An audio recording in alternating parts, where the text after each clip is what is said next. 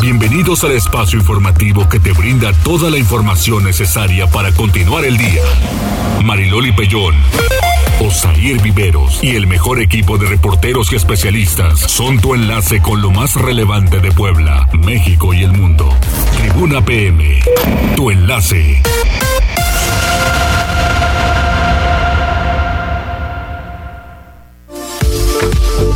Tal? Muy buenas tardes, un placer saludarles. Es martes, hay información importante y pues nada, que hoy es santo de Pilar Bravo. Hoy es santo de Pilar Bravo, Pilar Aces, Pilar de Dios, es Día de las Pilaricas. Muchas felicidades y que la pasen muy bien. Además de todo, pues primero saludos a Ir y luego ya nos vamos al Santoral. ¿Cómo estás?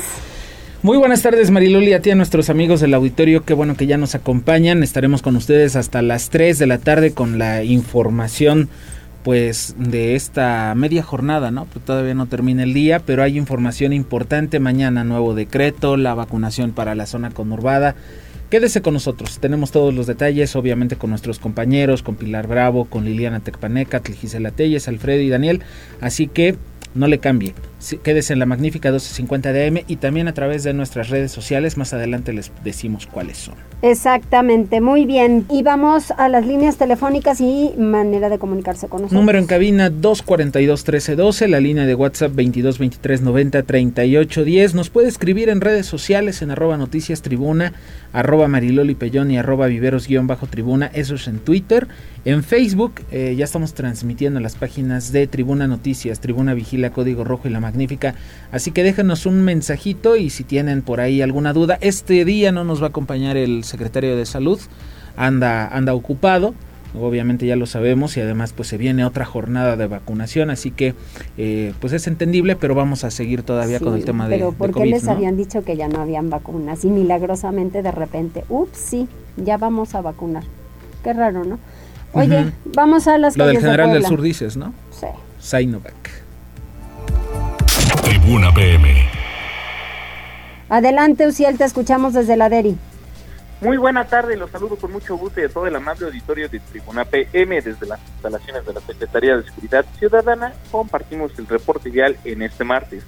Encontrarán tránsito fluido en la Avenida de la Reforma desde Boulevard Norte hasta Boulevard Esteban de Antoñano en ambos sentidos y sobre la 39 Oriente entre la 22 y Mártires del 2 de octubre. Además, hay buen avance sobre la Avenida Nacional desde la 105 Poniente hasta la 55 Poniente. Por otra parte, amigos, tomen sus precauciones, ya que se presenta carga vial en la 16 de septiembre entre la 99 Oriente y Boulevard Municipio Libre y sobre la 31 Poniente desde la 7 Sur hasta la 25 Sur.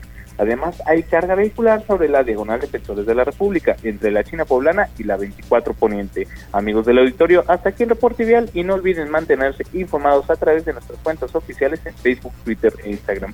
A todos nuestros amigos de Tribuna PM que tengan una excelente tarde. Muchas gracias, Uciel. Seguimos pendientes. Buenas tardes. Gracias.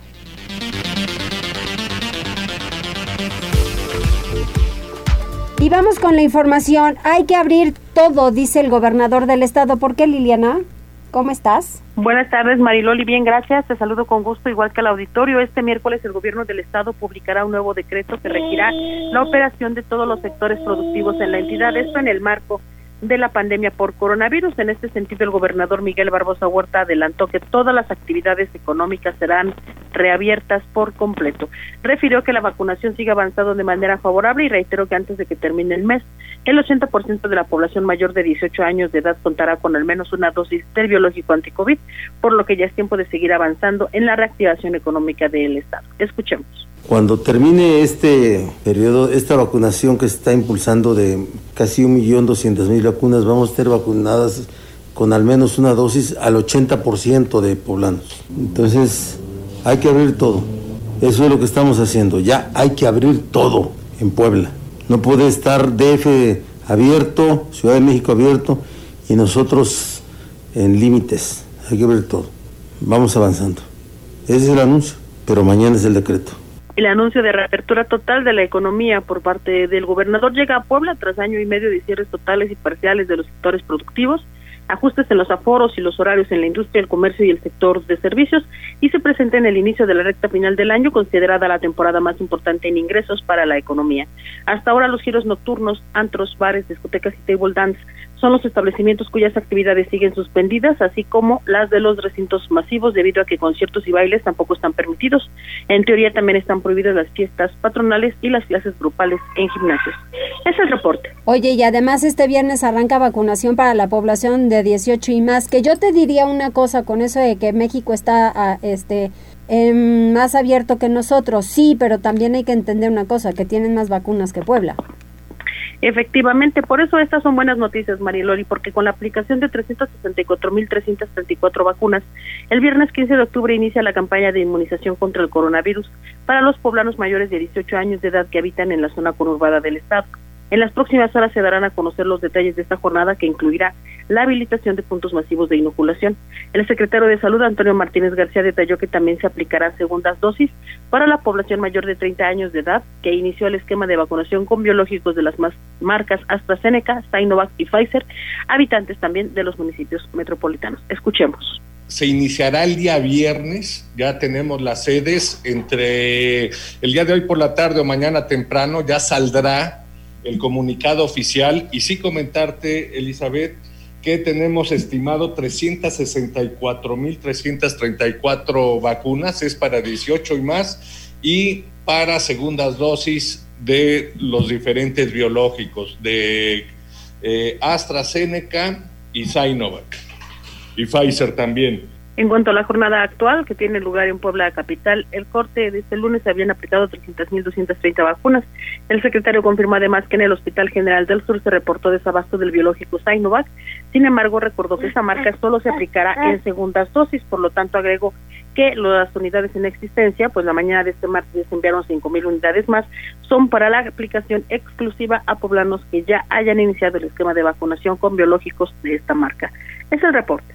Muchas gracias Liliana. Al final nosotros no estamos mal. Yo creo que el gobernador ha tenido muchísimo más tiempo para poder abrir las cosas, pero con mayor responsabilidad. La gente todavía no está educada ni siquiera para utilizar el cubreboca. Mucha gente ya se hartó, pero esa es tu barrera de contención. Es un tema complicado porque se avecinan además fechas importantes de alta movilidad, Mariloli. Hay que seguir siendo muy precavidos y pues ahora sí, sálvese quien pueda. Sálvese quien pueda, exactamente, ese es el asunto. Gracias, Liliana. Buenas tardes. Fíjate, después del anuncio de, del gobierno del estado, la Asociación de Empresarios de la Vida Nocturna dio una rueda de prensa esta tarde, eh, aproximadamente hace una hora. Informó que 450 establecimientos de un total de 2.000 están en condiciones de abrir. Las pérdidas económicas del sector superan los 250 millones de pesos. Digo, hay que recordar pues el tiempo que han permanecido cerrados, ya es más de año y medio. Eso se entiende, sin embargo, el número de personas que pues podrían concentrar tan solo en una noche es importante, por eso no se les permitió el acceso. Además, imagínate, eh, a las 2 de la mañana ya con tus tragos encima, pues qué te vas a estar preocupando de si abrazar o no al de junto, de guardar la distancia o de tan siquiera de usar el cubrebocas. Es la verdad, hay mucha gente que no no tiene recato en absolutamente nada y claro, viva la fiesta. sí, es la verdad. Ahora sí como dijo Liliana, sálvese quien pueda. Digo, ojalá que también entiendan que esto es una apertura gradual. Digo, sí van a abrir los negocios, pero tampoco les están obligando, les están imponiendo que ya este fin de semana vayan y abarroten estos lugares o al final hay que seguirnos cuidando para que no lleguemos a un fin de año y entonces toda la, predicción cambie, ¿no? Porque nos, nos, decían va a ser un fin de año estable. Y vamos, y la regamos, pues no va a funcionar para nada, para nadie. Nos damos cuenta en que ya los hospitalizados son muchísimo menos, en donde ya van a iniciar el próximo lunes algunos hospitales en reconversión nuevamente o sea, vamos regresando un poquito a la baja en cuanto a los casos, pero si nos salimos tantito de la raya, ya vieron. Sí, sí. Hasta el mismo 15 de septiembre nos dio la voltereta y nos dio casos negativos. Entonces, me refiero a, o sea, casos positivos de COVID negativos para como íbamos de, este, de bien, ¿no? Por supuesto. Entonces, pues vamos así. Vamos con Gisela. Eh, bueno, pues el mejoramiento del corredor 5 de mayo es una de las obras que también se va a heredar a la administración entrante de Eduardo Rivera Pérez. Gisela, ¿cómo estás? Buena tarde. Así es, Osair, te saludo con mucho gusto, igual que a nuestros amigos del auditorio, y te comento que el secretario de Infraestructura y Servicios Públicos del municipio de Puebla, Israel Román Romano, dio a conocer que el mejoramiento del corredor 5 de mayo formará parte de las 35 obras que heredarán al edil electo Eduardo Rivera Pérez. En entrevista el funcionario informó que los trabajos presentan un avance del 35%. Sin embargo, reiteró que el recurso se encuentra etiquetado para la liquidación debido a que su entrega se proyecta para los primeros días de diciembre. Indicó que buscaron agilizar los trabajos en la zona a través de la extensión de horarios, pero por indicaciones de protección civil y para respetar el acuerdo con comerciantes formales, determinaron mantener las labores de 20 a 6 horas. Escuchemos parte de lo que mencionaba. Es una de las obras que está proyectada a terminar aproximadamente en noviembre, principios de diciembre. En esas fechas esperemos que la empresa eh, asignada, se llama MIP Constructores, que ha sido muy responsable y que ha sido, ha sido una de las empresas que bueno, pues ha trabajado muy detalladamente en ese proyecto y que ya esté concluyendo alrededor de finales de noviembre, principios de diciembre. Debe de llevar a cerca de un 30%, 35% de avance ya hasta este momento. Cabe mencionar que después de varios meses de retraso, la obra que corre a cargo de la empresa NIT Constructores inició el 17 de agosto. Para dicha rehabilitación que se realiza sobre la calle 5 de Mayo de Reforma 18 Oriente Poniente, se erogaron 37 millones de pesos. Este es el reporte, Osair. Muchas gracias, muchas gracias Gisela. Y hablando precisamente de infraestructura, de obras, bueno, pues la Secretaría del Ramo está reforzando ya la carpeta asfáltica de la autopista México-Puebla afectada por los baches. Bueno, se me hace que va a ser una intervención importante la de la autopista México-Puebla y la de otras vialidades que de verdad están para llorar. Ya, ya, ves el hoyo de, la autopista. Pero que se den cuenta de un bache y del de junto y del de al lado, porque luego solo se van sobre una línea y el de junto, ¿qué pasó? ¿No lo vieron o no lo taparon? ¿Por qué? Pili, felicidades, Pili. Muchas gracias, Mariloli, muchas gracias. Pues hoy es el día de la raza, ¿no? Ande usted. es el día de todos, Pili. De las pilaricas, pues. Claro, de las pilaricas, así es. Muchas gracias, Mariloli. Bueno, pues te informo a ti, al auditorio, que las lluvias y el peso de tractocamiones generó daños en la carpeta asfáltica de importantes tramos de la autopista México-Puebla que cubren el estado por lo que la Secretaría de Infraestructura emprendió ya trabajos en parte de la autopista México-Puebla y en las laterales, en el kilómetro 114 al 127 más 855 a la altura de Volkswagen. Todo ese tramo que pues tiene muchísima circulación. El objetivo es cubrir bacheo y hacer nivelación de la cinta de rodamiento y de esa manera evitar accidentes que se puedan generar por el mal estado de los pavimentos. Los trabajos complementarios también se hacen en el acceso a la Junta Auxiliar de San Lorenzo Almecatla, donde se ubica el Parque Industrial Cinza, que también sabemos registra un aforo considerable por ser acceso a la planta de Volkswagen y a las empresas que ahí se han establecido. Por eso el propósito es garantizar la seguridad a los automovilistas. Los trabajos los realizan a la luz del día las cuadrillas de trabajadores de la Dirección de Caminos que hacen estos trabajos de mantenimiento a esta importante vialidad. Los trabajos en marcha eh, que realiza la Secretaría de Infraestructura también, repito, están nivelando la carretera de los arcos al Mecatla Panzacola del kilómetro 1 al 5500. Y bueno, pues ahí están las cuadrillas trabajando, cubriendo pues todos estos baches que se generan por la lluvia y por el peso, naturalmente, de los eh, camiones, tractocamiones sobre todo, ¿no? Tractocamiones que estás de acuerdo, Pili, se había dicho en un momento cuando se hizo ese segundo piso de la autopista que era para ellos, precisamente para que no entorpecieran todo el tráfico ahí a la altura de Finza, y que no ha sucedido. Ahí están. Pues no, porque tienen que pagar, mi querido Exacto. Son Entonces, pues no. Y por eso también están destrozadas las laterales, ¿no? Sí. Y esas son horrendas, ¿no? Cuando llueve, bueno, se vuelven verdaderos lagos ahí y que si tú caes por ahí, Dios te libre tu, tu vehículo, ¿no? Pues en fin, sabes que eh, esa parte de la lateral y el puente para pasar por debajo de la autopista, de verdad, ese, ese se inunda, los carros quedan varados ahí en ese punto. Sí, sí, sí, efectivamente, ¿no? Pues mira, parece que la Secretaría pues está metiendo ganas ahí. Ojalá y de veras le pongan, ¿no? A mí me da risa siempre que dicen que van a bachear. A ver, yo siempre estoy con el alegato este, ¿no? bacheado ya está, Pili. Hacer hoyos. bacheado ya está. Sí, bacheado ya está, ¿no? Entonces digo, a ver, ¿cómo van a hacer una jornada? O sea, ¿vas a hacer más baches? y los ingenieros siempre se ríen, ¿no? Pero bueno, pues así se entiende, ¿no? Son trabajos de mantenimiento.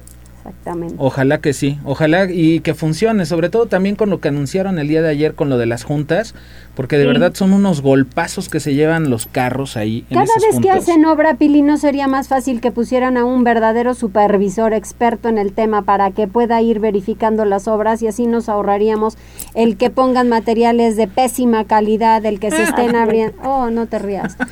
No, sí, así es. O sea, es, sería el mundo real ideal. Sí, sí, sí, sí, exacto. Digo, mira, si tienes un buen un buen material, pues a lo mejor te va a durar dos años o tres, ¿no? Exacto. No es eterno, claro, ningún material es eterno, pero sí que tenga mayor durabilidad, ¿no? Así Claro. es. Muy bien. bien, bueno, Gracias, pues Pili. Gracias, hasta luego. Gracias. De nada, Pili. Oye, ¿en Acajete? ¿Qué Agarraron a cuatro-. Agarraron a cuatro extorsionadores. Eh, primero habían secuestrado a la víctima y le exigieron a la familia dos millones de pesos. No se hizo el pago completo. El asunto es que después de que liberaron a, a la persona, siguieron pidiéndole dinero a Así. cambio de no volverla a secuestrar. No, no, no, no, no, no, no, eso sí es el colmo. A ver, Daniel. Daniel. La Fiscalía General del Estado de Puebla detuvo en flagrancia delictiva a cuatro hombres presuntamente implicados en el delito de extorsión en agravio de un ciudadano de Acajete. Se tomó conocimiento que el 11 de septiembre del 2021 la víctima fue privada de la libertad por un grupo de hombres cuando se encontraba en su trabajo. Mientras estuvo en cautiverio, los sujetos activos contactaron a sus familiares para exigirles 2 millones de pesos y tras diversas negociaciones se acordó un pago de 100 mil pesos, los cuales fueron entregados en inmediaciones de la caseta de peaje de Amozoc, siendo el mismo lugar donde liberaron al afectado. Días después, el ciudadano comenzó a recibir llamadas de los presuntos secuestradores, quienes reclamaron un pago adicional por 200 mil pesos, amenazando que de no tener dicho monto le harían daño a él y a su familia. Con la denuncia correspondiente, el 1 de octubre, la Fiscalía Especializada en Investigación de Secuestro y Extorsión llevó a cabo un operativo de pago controlado en el municipio de Acajete, donde la víctima entregaría la cantidad de 100 mil pesos. Derivado de la intervención táctica, los agentes investigadores lograron la detención de Samuel, José Roberto, Misael y Gregorio Pascual cuando llegaron al sitio a bordo de una camioneta pick-up GMC sin placas de circulación para recoger el efectivo. Tras aportar elementos de prueba durante audiencia, la Fiscalía Especializada en Investigación de Secuestro y Extorsión logró que la autoridad judicial vinculara a proceso a los cuatro imputados por el delito de extorsión. Por lo tanto, deberán permanecer con la medida cautelar de prisión preventiva justificada hasta el cierre de la investigación complementaria. Pues qué poca manera, porque te voy a decir que Acajete ha, ha diversificado mucho su manera de extorsionar. Primero eran polleros, ¿eh? Y de altos vuelos. Ah, sí, por supuesto. Polleros. Después ya tenían grandes almacenes de Fueron cambiando y ahora también secuestro. Pero son las mismas bandas, ¿eh? Sí, claro, que es lo mismo. Por Son las digo, mismas bandas. cambiando, infames. Nada más diversifican ahí, esto ya no nos deja, ahora vámonos con lo otro. Y supongo que el tema de la trata de personas le sigue dejando, ¿eh? Le sigue creo. dejando. Vamos Así. rápidamente con saludos. Magdalena Pérez en redes sociales, en Facebook, ya está poniendo en contacto con nosotros, manda saludos. Raúl Ángel Ávila Ramírez también, buenas tardes. Y Franja de Metal está preguntando si vamos a regalar cubrebocas del Chelis. Vamos a preguntarle a don Ernesto Romero, que es el que los tiene ahí, este pues reunidos, Administrando. los tiene exactamente, está administrando ahí los cubrebocas. Le vamos a preguntar y si no, este Franja de Metal, hay que estar pendientes de las redes sociales de Tribuna Deportes.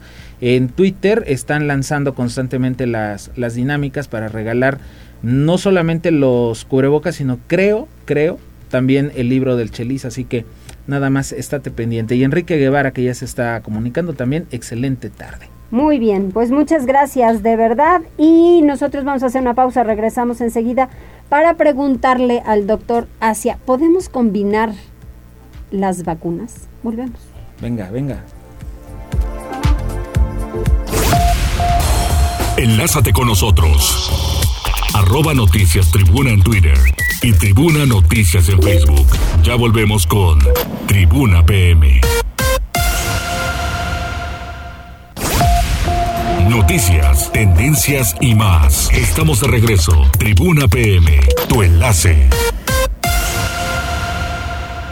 Ay, de veras, estamos, se puso bueno en la plática. ¿Qué prefieren? ¿Una disco para la noche o unas tardeadas? ¿Tú, Doc, qué prefieres? ¿Doc? ¡Hola! No, ¿Dónde bueno, bueno, andas? bueno. Aquí estoy. Eh, No, no me imaginé que estuvieras hablando conmigo, invitándome a bailar. Muy bien, Maelo. Pues sí, te estoy invitando a bailar y tú que no me pelas. En mis tiempos eran tardeados. Después vinieron las discos y ahora ya son los antros. Qué ¿Verdad? terrible. Pues sí, eso sí es cierto. Oye, doctor, a ver, ¿Podemos combinar o no podemos combinar? Primero te pregunto, ¿cómo van tus niños? ¿Tienes muchos niños que atiendes? Es que, es que tengo muy mal, Mariloli. ¿Qué está pasando? A ver, ¿ya me oyes mejor? Ya, ya tengo mejor. Ah, perfecto. te. Primero te pregunto y te saludo con muchísimo gusto. ¿Cómo van tus niños? ¿Muchos niños atiendes? ¿Qué tal, Mariloli? Pues mira, muy bien. Afortunadamente el COVID nos ha tratado bien. Yo creo que el, el regreso a clases no fue tan terrible como nos imaginábamos. Y ahí vamos, sobreviviendo. Sobreviviendo a este COVID, ¿podemos combinar o no diversas eh, vacunas? Por ejemplo, si alguien, si alguien vacunaron de cancino y no se siente seguro con una sola toma, ¿puede irse a AstraZeneca y ponerse una? Mira, va- vamos a comenzar por el principio. Las vacunas están diseñadas para tener ciertos esquemas. Hay esquemas de una sola dosis, esquemas de dos dosis, y ahora están promoviendo esquemas incluso de una revacunación tardía para las personas que están en, mayor riesgo. Y lo recomendable es que sea de la misma vacuna. Ahora, en, en situaciones de emergencia se- sí se pueden mezclar vacunas, pero no es a- no es por a decisión de la persona, no es porque no le guste la cancino. Por ejemplo, la cancino es muy buena vacuna y parece ser que, que va a requerir una revacunación, pero de la misma vacuna, de la de cancino. Y no consideren que la, si le pusieron cancino o le pusieron Sputnik, son vacunas de segunda clase. No, no, eso no es verdad. A lo mejor no están autorizadas por, por, por todos los países o la OMS, pero son buenas vacunas. Ustedes deben seguir los esquemas que marca la Secretaría de Salud. No, no deben hacer inventos.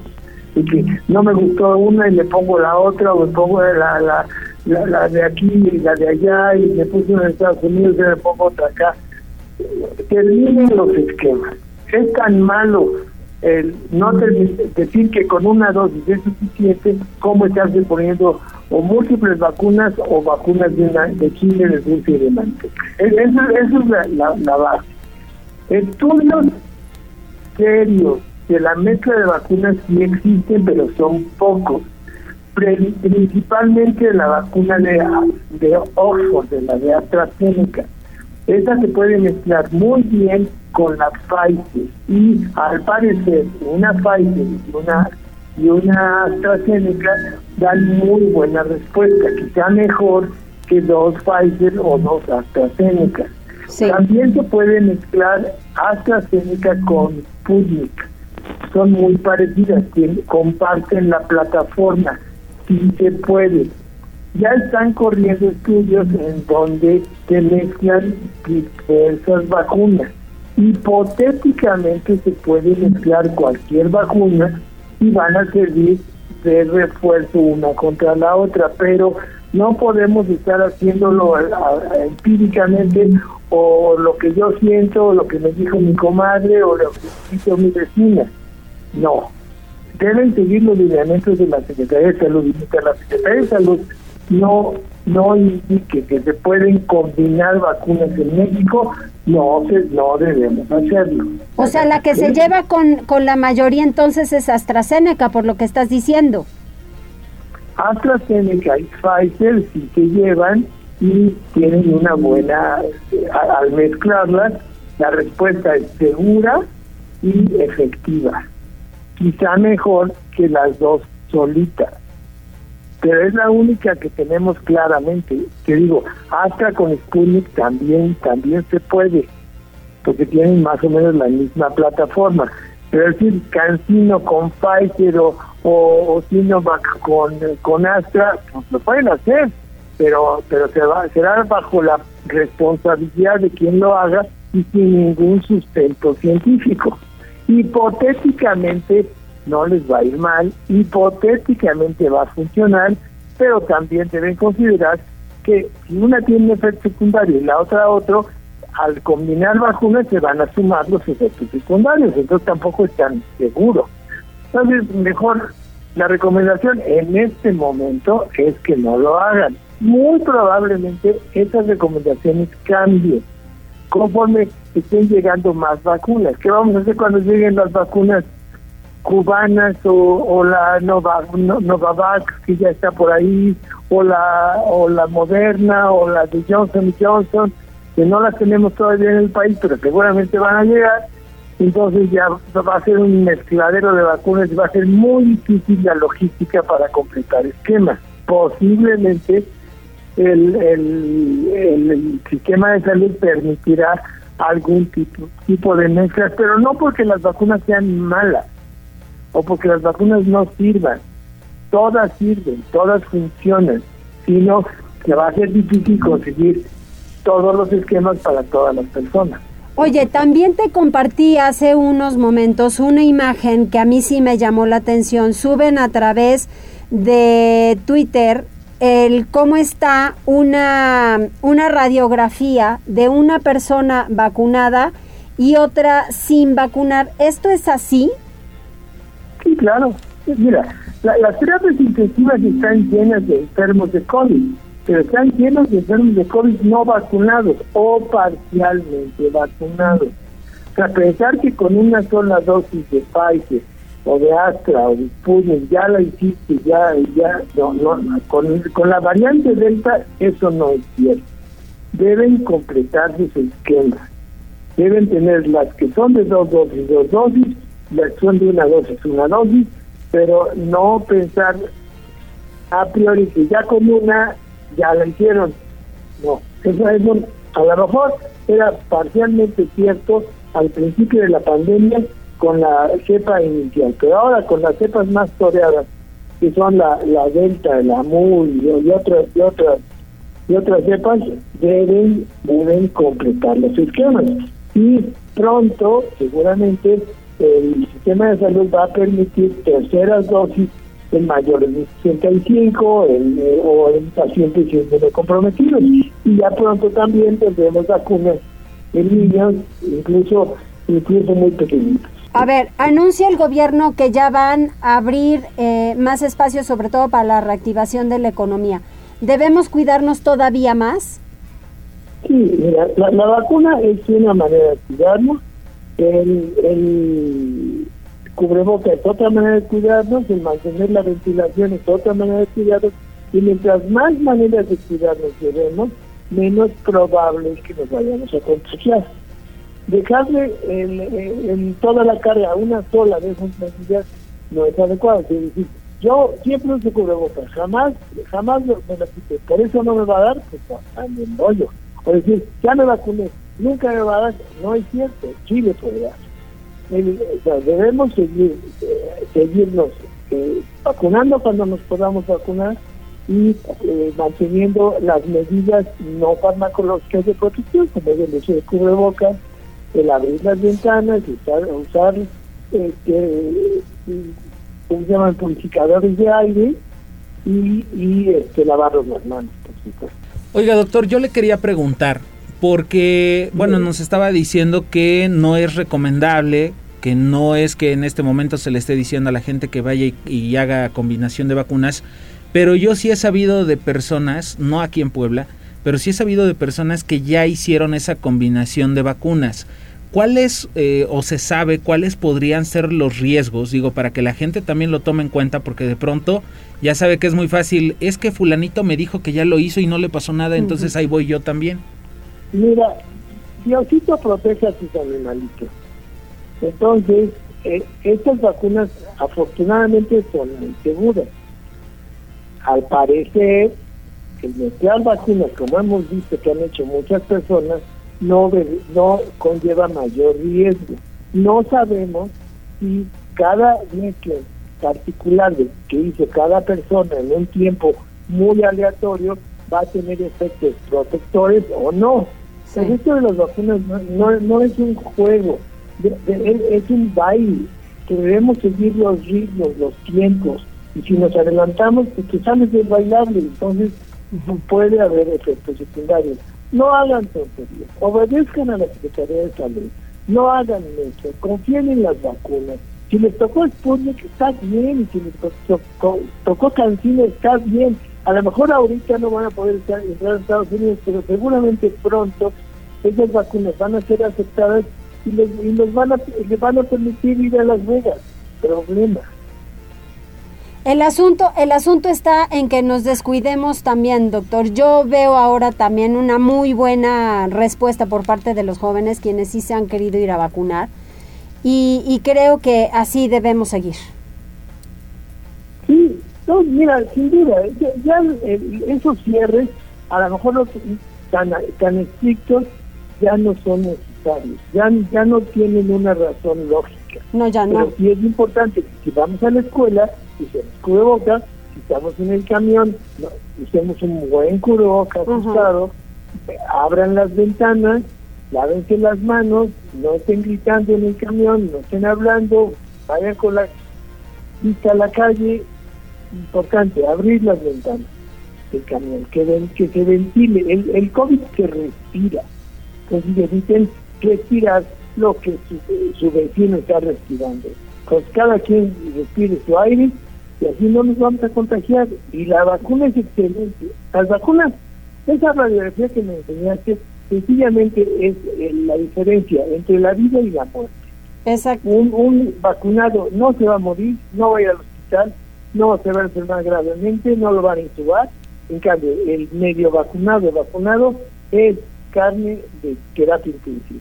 Muy bien, pues entendida la tarea. Muchas gracias, doctor Asia, como Mañana siempre. estoy a tus órdenes. Vacúnense, cuídense y sigan usando cubrebocas. Así es, exacto. Muchas gracias, doctor. Adiós. Hasta luego, doctor. Buena tarde. Tribuna PM.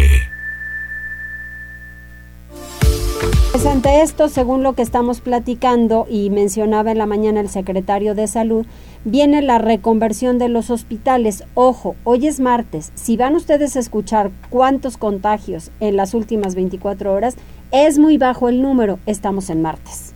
Entonces no se vayan con la finta. Siempre el martes bajan porque las personas hacen, no recurren con regularidad a hacerse las pruebas, lo dejan para el lunes eh, o para el martes, dependiendo, pero el domingo las hacen muy poco. Entonces, este número que hoy dieron a conocer es de las pruebas del domingo. Entonces son bajas, pero el lunes ya anuncian la reconversión de hospitales, eh, desconversión de hospitales, ¿verdad Liliana? Efectivamente, Mariloli, en las últimas horas se presentaron en Puebla 55 nuevos casos de coronavirus y 6 defunciones para un acumulado en la cueva de la pandemia de 120.062 contagios 15.479 víctimas mortales. Esto lo informó el secretario de Salud de la entidad, Antonio Martínez García. Ante este escenario, a partir del lunes, iniciará la reconversión hospitalaria. El funcionario dijo que ante el descenso en la curva epidemiológica, los hospitales que durante los últimos meses se destinaron a la atención exclusiva de pacientes COVID retomarán sus vocaciones originales y con esta sería la tercera vez que los nosocomios en Puebla atraviesan por este proceso. Vamos a escuchar. Con un acumulado de casos positivos de 120.062, teniendo 55 casos nuevos en comparación al día de ayer. Mira, la desconversión, así como vamos con esta tendencia a la baja, la estaríamos iniciando a partir del próximo lunes. Y bueno, pues en cuanto al número de pacientes activos, él informó que se reportan 740 en 53 municipios, así como 501 hospitalizados, 87 de ellos en terapia intensiva. Respecto de la jornada de vacunación contra la influenza estacional, informó que inicia el 3 de noviembre próximo, aunque todavía no se cuenta con el biológico para ello. Este es el reporte. Muchas gracias, muchas gracias Liliana. Y bueno, no, no tenemos este comunicación con Pili Bravo, pero eh, fíjate que está esta nota de la Secretaría de Educación Pública que reconoce que el 75% de alumnos tienen clases escalonadas, aún, bueno, pues no está imperando lo presencial. Digo, algo que ya, que ya sabíamos, sobre todo porque este pero en muchas escuelas ya los directores quieren y los padres de familia quieren que sus hijos ya vayan a, a la escuela con regularidad o a los colegios con eh, pues los cinco días de la semana. ¿no? Ahora, lo, lo, lo, bueno fue, y lo escuchábamos ahorita con el doctor Asia, porque en su momento lo entrevistamos antes del regreso a clases presenciales, y había ese pendiente de que no fuera muy buena idea. Y él acaba de decir, no sí, nos claro. fue tan mal. No, claro no, que no. La verdad Ni en es la que mañana, yo escuché la mañanera y dijo también el doctor López Gatel que, que no es como muchos pensaban, que regresando a la escuela iban a aumentar los contagios y demás, dijo, pero para nada. Sí, no. La, la verdad, verdad, es que ha estado bien. bastante bien. Uh -huh. Son las 14 horas con 41 minutos. Vámonos a la pausa comercial y regresamos a Tribuna PM.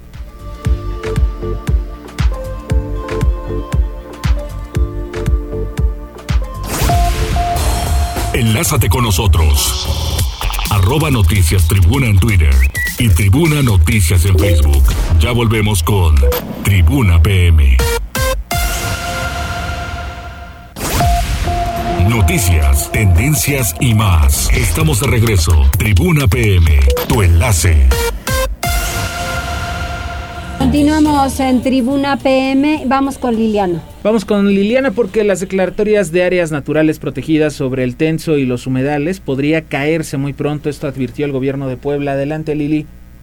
Gracias, Osair. El gobierno del estado sigue el proceso para declarar área natural protegida la zona de Flor del Bosque entre los municipios de Puebla y Amozoc. Ello, a diferencia de anteriores gobiernos, en los que otros lugares ingresaron a esta categoría, pero sin cumplir con todos los lineamientos necesarios para que no puedan volver a modificarse. Así lo señaló el gobernador Miguel Barbosa al señalar que hay casos como el del censo o los humedales, en donde si bien la autoridad estatal buscó que se emitiera esta declaratoria, no se cumplió con el proceso adecuadamente y corren el riesgo de caer.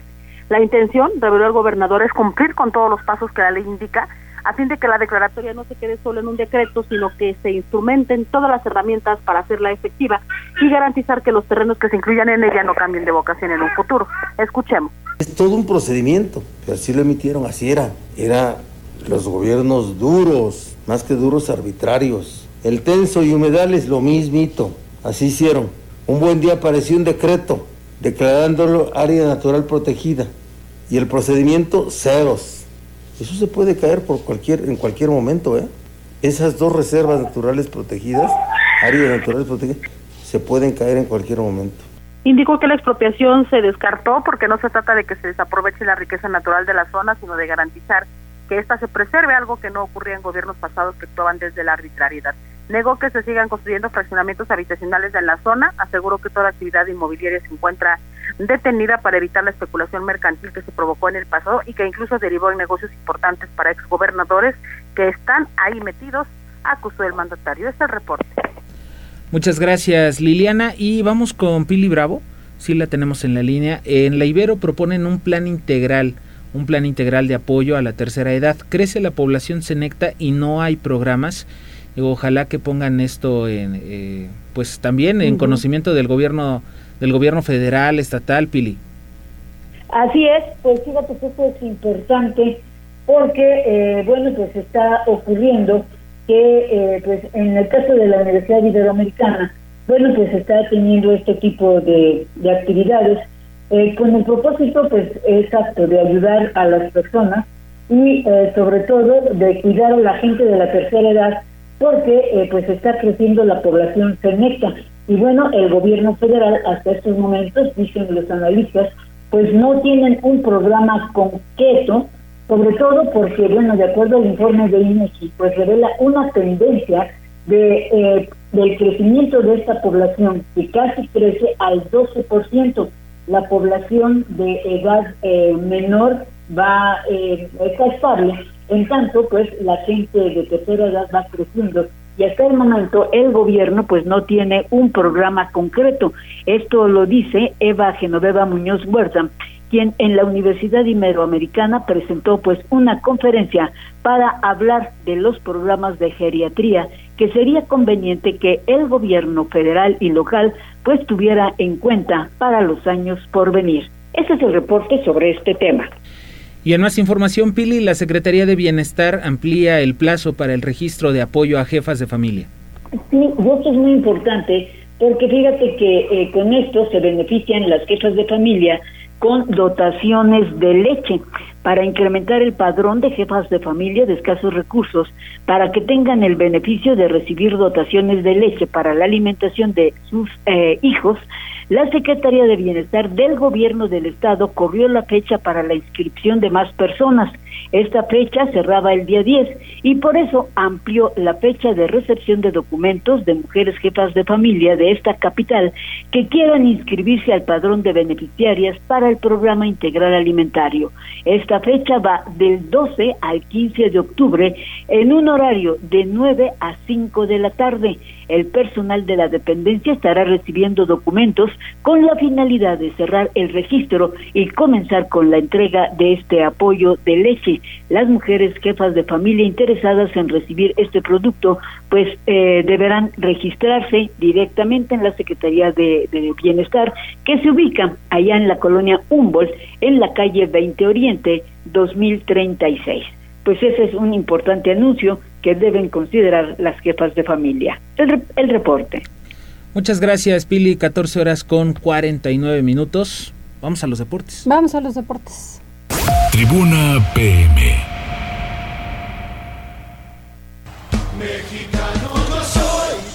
Y vimos a una selección mexicana que la verdad mejoró de un partido a otro contra Canadá y contra Honduras, por lo menos que sí eh, se pudieron obtener más puntos, un triunfo contundente de una manera a otra. Les digo, claro que influye el rival, pero pues hay que aplicarse, hay que aplicarse, ¿no? No hay que ser eh, tan cambiantes de un partido a otro. Neto, adelante con tu información deportiva. ¿Qué tal Mariloli? ¿Qué tal Osair? Muy buenas tardes, buenas tardes a todo el auditorio. Vamos rápidamente con la información deportiva y comenzamos con el tema de la selección mexicana que ya va a partir este martes hacia El Salvador, listo para afrontar lo que será su sexto compromiso de este octagonal rumbo a la Copa del Mundo de Qatar 2022, cuando mañana, mañana esté visitando precisamente a la selecta, el conjunto del Salvador, que pues está también en uno de sus últimos llamados si es que quiere meterse de lleno a la lucha por estar en la próxima Copa del Mundo, algo que no ocurre desde que estuvieron presentes en España 1982. Y es que el conjunto tricolor pues tendrá a continuación cuatro, cuatro visitas de forma consecutiva. Las más difíciles vendrán para el próximo mes de noviembre cuando estén enfrentando a los otros dos favoritos. Hablamos de Canadá y también de Estados Unidos. Y es que hay que recordar que el domingo fue noche de reconciliación para la selección mexicana en el Estadio Azteca tras esa victoria contundente contra Honduras, pero pues la mente ya está puesta en El Salvador, rival al que estarán visitando mañana miércoles con dos bajas confirmadas en la defensa, una por lesión y la otra por acumulación de tarjetas en lo que será la sexta jornada del octagonal. Y es que el estratega de la selección mexicana, Gerardo El Tata Martino, ha dado a conocer que dos defensores están descartados por el choque en tierras salvadoreñas, en el que los mexicanos pues buscarán mantener el invicto y también el liderato de la eliminatoria mundialista de CONCACAF.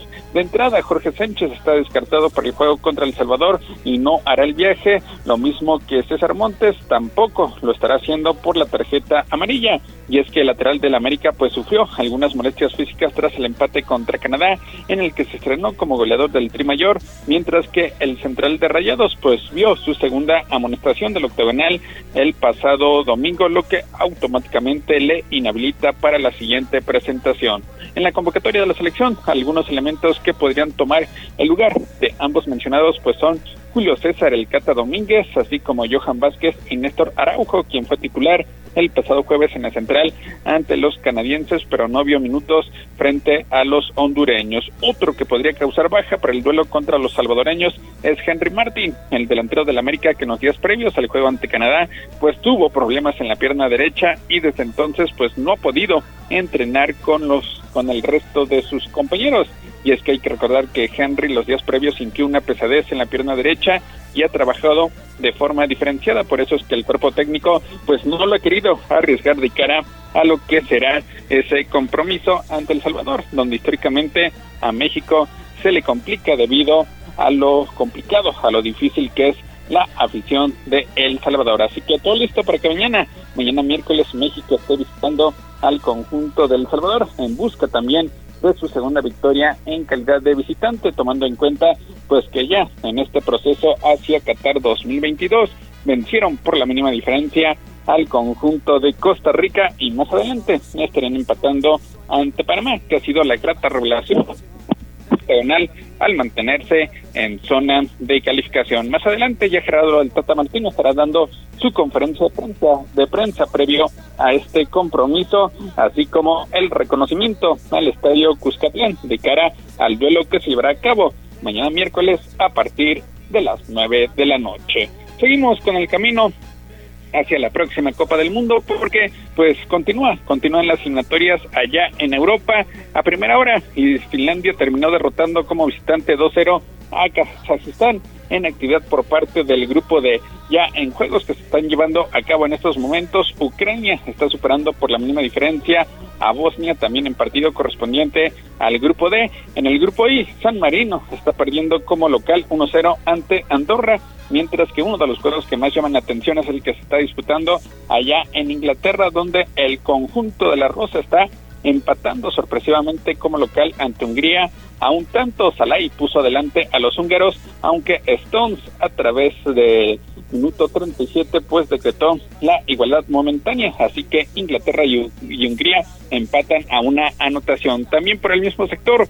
Polonia iguala sin anotaciones ante Albania. En el grupo A, Portugal está venciendo sin problema alguno 3-0 a Luxemburgo. Otra vez está apareciendo Cristiano Ronaldo dos penaltis convertidos a favor, uno al minuto 8 y otro al minuto 13, pues pusieron rápidamente en ventaja al conjunto luso. Bruno Fernández al minuto 17 amplió la diferencia, así que Portugal está goleando 3-0 a Luxemburgo. En el grupo F, Israel está derrotando 2-0 a Moldavia, Islas Faroes empata sin goles ante Escocia, mientras que Dinamarca, que solamente está a una victoria, de sellar su paso a la Copa del Mundo, iguala sin anotaciones ante Austria cuando se disputa el minuto 52. En el grupo C, Suiza está derrotando como visitante 3-0 a Lituania, lo mismo que Irlanda del Norte, que está superando 1-0 a Bulgaria. En el grupo B, España está el pendiente del duelo entre Suecia y Grecia, que empatan en este momento sin anotaciones.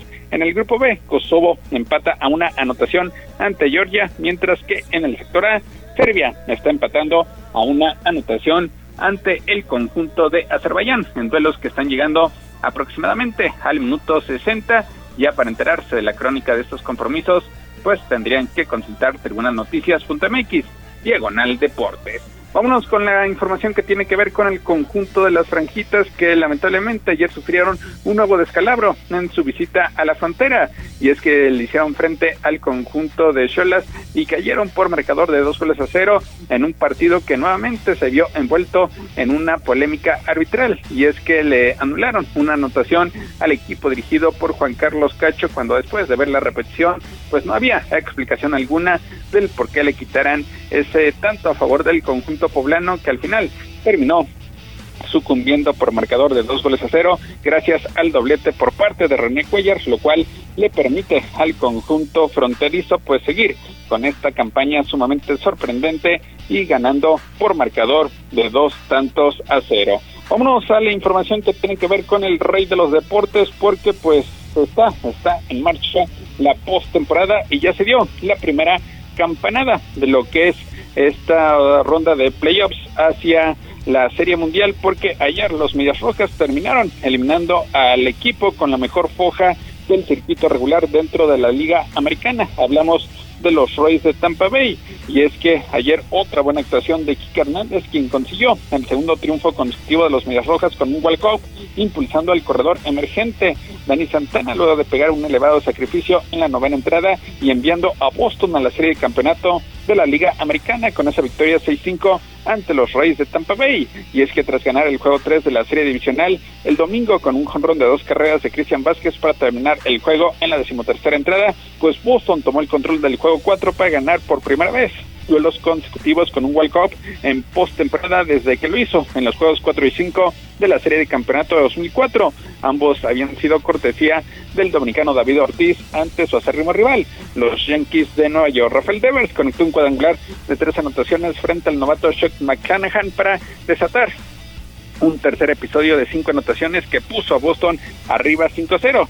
Tampa Bay peleó para recuperarse y empató no estaba, pero los Medias Rojas que llegaron a los playoffs como comodín, pues terminaron ganando finalmente y esperan ahora al vencedor del duelo divisional entre los Astros de Houston y los Medias Blancas de que Houston está actualmente liderando la serie por dos juegos a uno.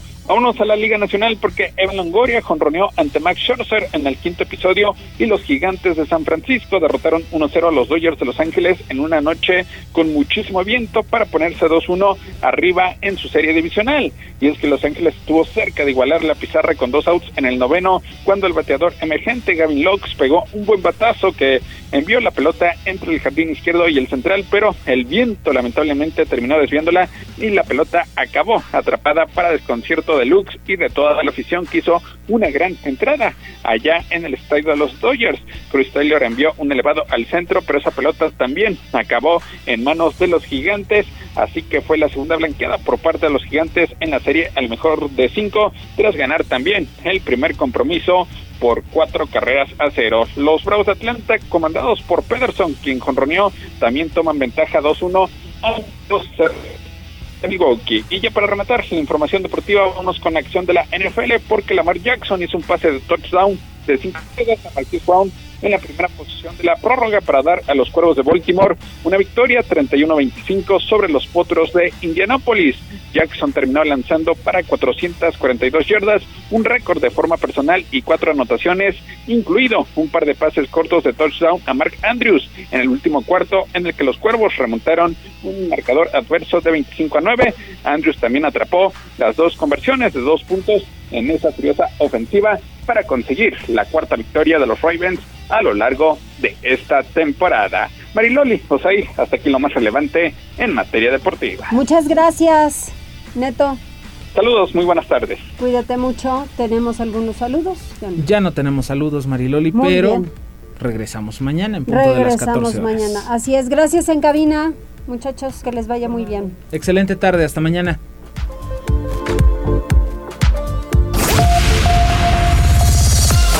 Gracias por enlazarte con nosotros. Seguimos informándote vía redes sociales. Arroba Noticias Tribuna y Tribuna Noticias en Facebook. Tribuna PM es un producto de Tribuna Comunicación. Fuerza en medios.